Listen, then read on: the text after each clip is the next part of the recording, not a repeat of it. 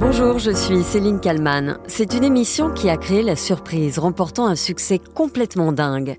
La deuxième saison de Drag Race France vient de s'achever. La tournée qui démarre le 7 septembre affiche déjà quasi complet.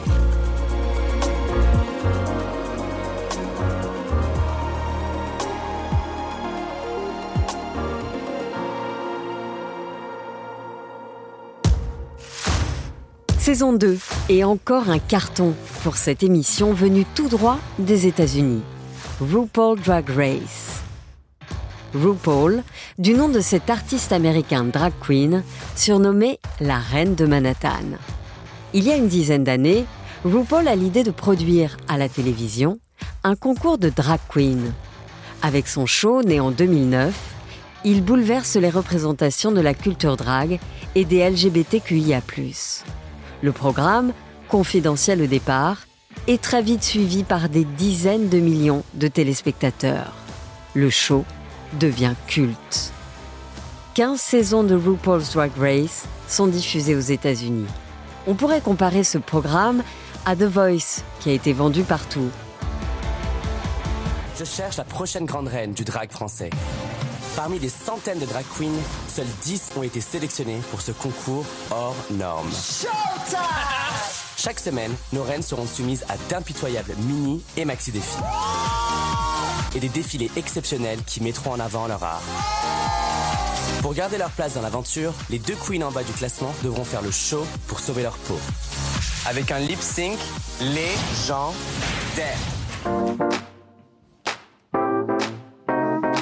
Des hommes transformés en créatures extravagantes, à l'attitude exubérante, mais surtout à l'imagination et à la créativité débordante.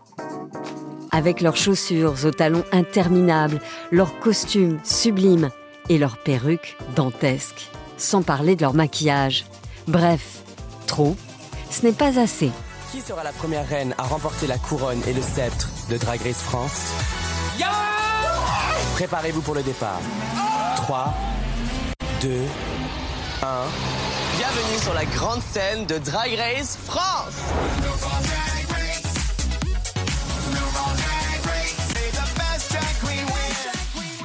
Grâce à cette émission, le drag a clairement évolué. C'est en tout cas la vie de Carl Sanchez, plus connu sous le nom de scène Nikki Doll.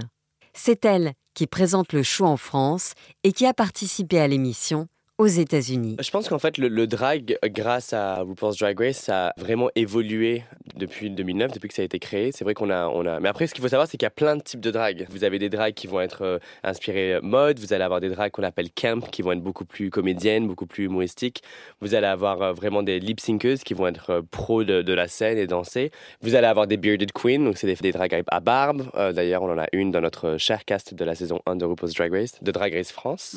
L'animatrice Daphne Burki qui présente l'émission aux côtés de Nicky Doll, explique aussi que pour la première saison, il y a eu des centaines de candidates. C'est vrai que dans ce casting, en fait, pour tout vous dire, quand, quand la version française a été lancée, il y a près de 400 queens qui ont postulé de toute la France.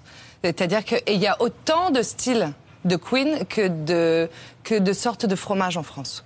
C'est-à-dire qu'il y a de tout. C'est vrai. Et ça a été très compliqué de les choisir. Et donc, il y a dix profils très différents et qui viennent de, de partout en France. Des candidates aux multiples talents artistiques. Ce qui est très connu, en effet, c'est le playback. Hmm. Mais en fait, c'est des artistes pluridisciplinaires. Elles savent tout faire. Hmm. Donc, elles savent évidemment s'habiller, elles savent dessiner son, leurs vêtements, elles savent se maquiller, elles savent se coiffer, elles savent chanter, euh, danser, nous faire rire surtout. En fait, elles, elles arrivent à nous extirper complètement de la réalité. Elles nous font du bien. C'est une maison qui fait du bien, en fait, par mhm. Grace. L'émission permet aussi de stopper les idées reçues. Comme l'explique dans C'est à vous Carl Sanchez, Maquilleur professionnel dans la vie alias Nicky Doll. En fait, je pense qu'il y, a énormément de connotations et de, clichés sur, euh, autour du drag en France. On a l'impression que c'est un, vice sexuel, que c'est que c'est des hommes qui, se, qui n'arrivent pas à être heureux dans, dans leur vie du, au quotidien. C'est pas du tout ça. En fait, ça, ce que vous voyez là, c'est une extension de moi-même. C'est une super héroïne que je me crée, qui me permet de m'exprimer, et c'est surtout un doigt d'honneur très glamour à la société, et qui montre qu'en fait, j'ai pas besoin de prendre les codes que vous m'inculquez depuis tout petit au sérieux, et qu'en fait, je peux être glamour en pathéticienne intergalactique. Lors de la première saison, certaines émissions sont bouleversantes. Où est le chemin de ma maison Quoi qu'il advienne, je retrouverai les clés de la raison. Jusqu'à faire fondre en larmes l'ensemble des membres du jury et sans aucun doute les téléspectateurs. Comme lors de cette performance de playback sur une chanson d'Iseut, en présence de l'artiste. L'une des candidates se rase les cheveux sur scène, tandis qu'une autre dévoile son corps quasi entièrement nu. Mes reines, merci pour cette saison mémorable. Vous êtes toutes des gagnantes, mais ce soir, il faut en choisir une. La première grande reine de Drag Race France est...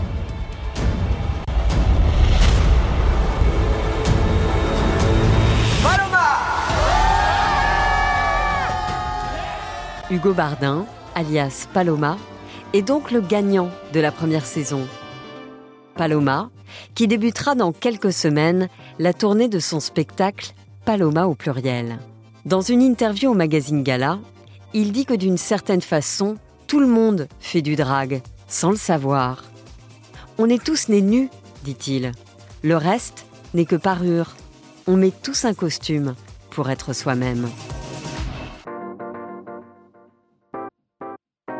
Bonjour Florian Kess. Salut. Vous êtes euh, journaliste culture chez Tétu. Est-ce que euh, vous aussi vous avez été surpris par euh, l'incroyable succès de cette émission? Surpris, la première saison, oui. Il y a eu quand même quelque chose qui, qui, était de l'ordre totalement de, de, l'inédit parce qu'on n'avait jamais vu ça en France. Donc c'était un pari qui a été fait. Mais quand on voit en fait, parce qu'avant Drag Race France, il y a eu des déclinaisons de Drag Race qui est à la base un programme américain qui sont faits dans d'autres pays. On l'a eu en Espagne, on l'a eu au Royaume-Uni et ça a cartonné tout de suite. Donc en fait, pourquoi la France aurait été une exception? Et au final, ça n'a pas été. Ça a fonctionné, ça a cartonné. Et donc pas tant surpris que ça au final, mais peut-être surpris du public que ça a réussi à toucher. Parce qu'il y a eu quand même quelque chose de très fédérateur dans cette, dans cette émission. C'est-à-dire que c'est pas forcément un public LGBTQIA+, qui a été touché, comme ça on aurait pu l'attendre. C'est un public très large, de tout âge d'ailleurs. Et c'est ça qui fait plaisir, en fait.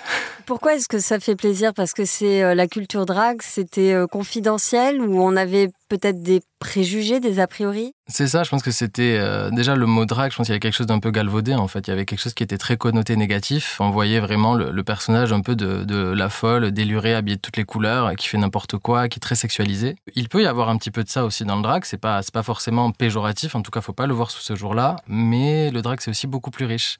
C'est euh, Déjà c'est un art qui est pluridisciplinaire, c'est-à-dire qu'on peut y avoir du chant, peut y avoir de la danse, il y a le lip sync qui est un peu la, la, tradition on va dire du drag, c'est-à-dire de faire de bouger les lèvres, euh, ouais, du playback, faire bouger les lèvres sur une chanson, pour croire qu'on la chante alors que voilà, c'est ça. Et, faire la musique le derrière. L'idée de proposer quelque chose un peu de spectaculaire, un peu comme on imagine les, les Madonna, les Beyoncé aujourd'hui, euh, essayer d'incarner un peu ce, côté grandiloquent. Il y a aussi de l'humour, ça peut être aussi ça, ça ressemble parfois à du stand-up. Voilà, c'est quelque chose qui peut ressembler à tout ça en même temps. C'est ce qui fait que c'est un art très très riche et assez inédit en tout cas en France parce que ok, les dragues existent en France depuis un petit moment, mais est-ce qu'elles sont mises en avant comme elles peuvent l'être avec Drag Race? Pas du tout.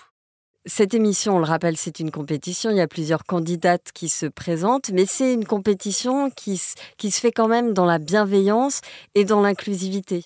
Bah, c'est ça ce qui avait surpris d'ailleurs avec la, première saison, parce que les autres éditions de Drag Race à l'étranger, il y avait quand même ce côté, euh, bah, justement, c'est une compétition, donc il fallait montrer un côté compétitif, avec un petit peu d'épique, un petit peu des coups bas, parce qu'il y a aussi des, séquences dans le confessionnal où les candidates peuvent parler un petit peu les unes sur les autres et se lancer des, petits, des petites piques. Et en France, ce qui avait étonné avec la première saison, c'est que c'était dans une totale bienveillance. On sentait vraiment un aspect de sororité, comme elle le disait elle-même, c'est-à-dire qu'elles sont des sœurs, elles se soutiennent. Oui, il y a une compétition, mais c'est avant tout des camarades. Et dans la saison 2, bon, il y a un petit peu plus de piquant, on va pas en plus pour ceux qui l'ont pas vu, mais on maintient quand même ce côté de, on a conscience que c'est un art qui est mal représenté, donc on a, elles ont tout envie, en fait, je pense, de, de, le, de, le, montrer sous son meilleur jour. Et donc pour ça, ça demande un effort commun. Donc oui, il y a une compétition, mais elles sont quand même très très soudées dans l'idée de populariser cet art et de, et de casser en fait les préjugés, tout simplement. Et elles ont chacune une histoire euh, personnelle très forte. Euh, ça aussi, c'est bouleversant finalement quand on regarde le programme parce qu'elles se livrent énormément sur euh, peut-être des blessures, des séparations avec la famille qui n'ont pas forcément accepté leur changement ou leur évolution. C'est vrai qu'au-delà du du, spectacle en fait que Drag Race propose, c'est aussi une entrée dans l'intime du vécu, euh, j'ai envie de dire du vécu queer, donc du vécu des personnes LGBTQIA+.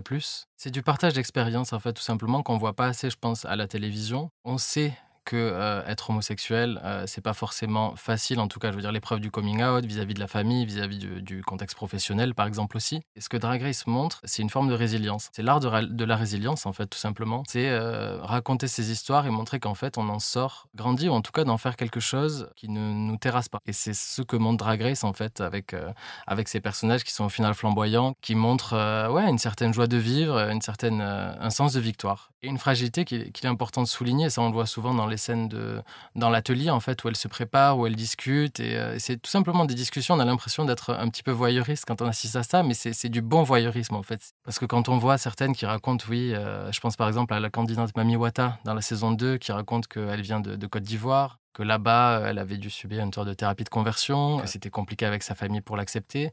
Euh, c'est des récits qu'on n'entend pas trop à la télévision, en fait, tout simplement. Il y a quelque chose d'inédit et de, de bienfaiteur, en fait, tout simplement, avec ce programme. Est-ce que vous-même, euh, chez Tétu, vous avez pu euh, mesurer euh, l'importance de ce phénomène? Déjà, on savait que Drag Race parlait forcément à notre, à notre lectorat à l'international. La franchise Drag Race est très très populaire au sein de la communauté LGBTQIA+.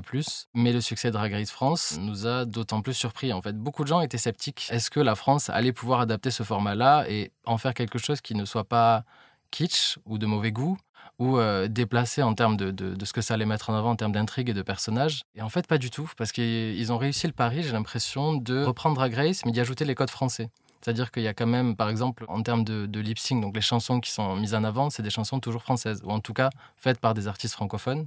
Là où aux États-Unis, c'est RuPaul, celui qui a évidemment inventé ce programme. RuPaul, icône euh, LGBT qu'on ne présente plus, euh, en tout cas au sein de la communauté et même au-delà, je pense. RuPaul n'est pas présent dans la version française. C'est une des rares, euh, parce que je crois dans toutes les versions anglophones, en tout cas, RuPaul est présent et continue d'être la maîtresse de cérémonie, avec sa musique en plus, qu'on retrouve quand même un petit peu dans Drag Race France, par exemple, quand, quand elle se retrouve à la fin des épreuves, qu'elle doit un petit peu danser, etc., pour ce côté un petit, peu, un petit peu festif et fédérateur. Il y a quand même la trace de RuPaul qui est là.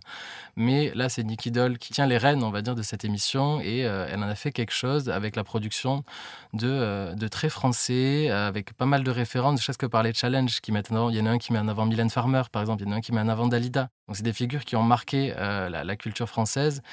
Et, et c'est ça qui fait aussi, je pense, le succès de l'émission en France, parce qu'on reste quand même un pays qui veut mettre en avant ses valeurs, sa culture, son patrimoine, et c'est ce que fait Drag Race, tout en ajoutant le côté un petit peu, un petit peu nouveau, un petit peu inédit, qu'on n'a jamais vu. Et dans le même temps, on parle d'un risque de pinkwashing. Est-ce que vous pouvez nous expliquer ce que c'est? Le pinkwashing, donc c'est euh, quand euh, une entreprise, une société ou en tout cas une instance de pouvoir va euh, s'approprier un petit peu les codes de la, communauté queer, la communauté LGBTQIA+, pour en retirer du gain financier en général. Donc ça peut se faire quand une marque, par exemple de vêtements, va faire une collection Pride et la question du pinkwashing se pose, c'est où euh, l'argent, où les gains vont aller en fait, euh, où les recettes vont finir. Donc il y en a beaucoup qui peuvent donner à des associations LGBT. Donc là, il n'est pas question de pinkwashing. Mais si tout reste en interne et rien n'est donné à la communauté, c'est là qu'il y a un problème.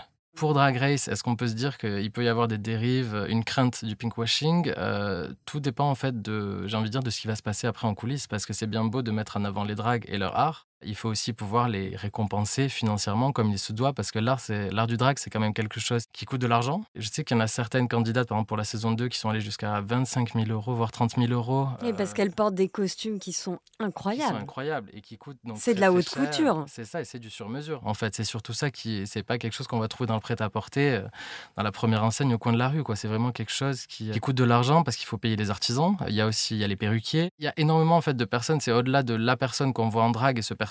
Il y a des heures de boulot derrière, il y a, tous les matériaux. Enfin, c'est quelque chose d'incroyable. Et ça, on ne le voit pas forcément. Et c'est là, pour moi, donc le, risque de pinkwashing, c'est qu'il faut prendre conscience de ça et il faut que, à la fois la production et le public, même qui va soutenir les dragues, il faut reconnaître que c'est un art qui est un petit peu précaire encore aujourd'hui. Il faut soutenir, euh, donc financièrement, on le voit dans les soirées, parce que Drag Race, c'est l'émission télévisée, mais il y a aussi le drag en dehors qui se passe donc dans, des, dans des bars queer, mais pas forcément, dans des spectacles, dans des prides. Et, euh, souvent, elle marche aux tips. Donc, c'est les, les, pourboires un petit peu qu'on va laisser pour les soutenir. Donc, on voit qu'il y a des cachets, mais les cachets sont pas toujours très, très élevés.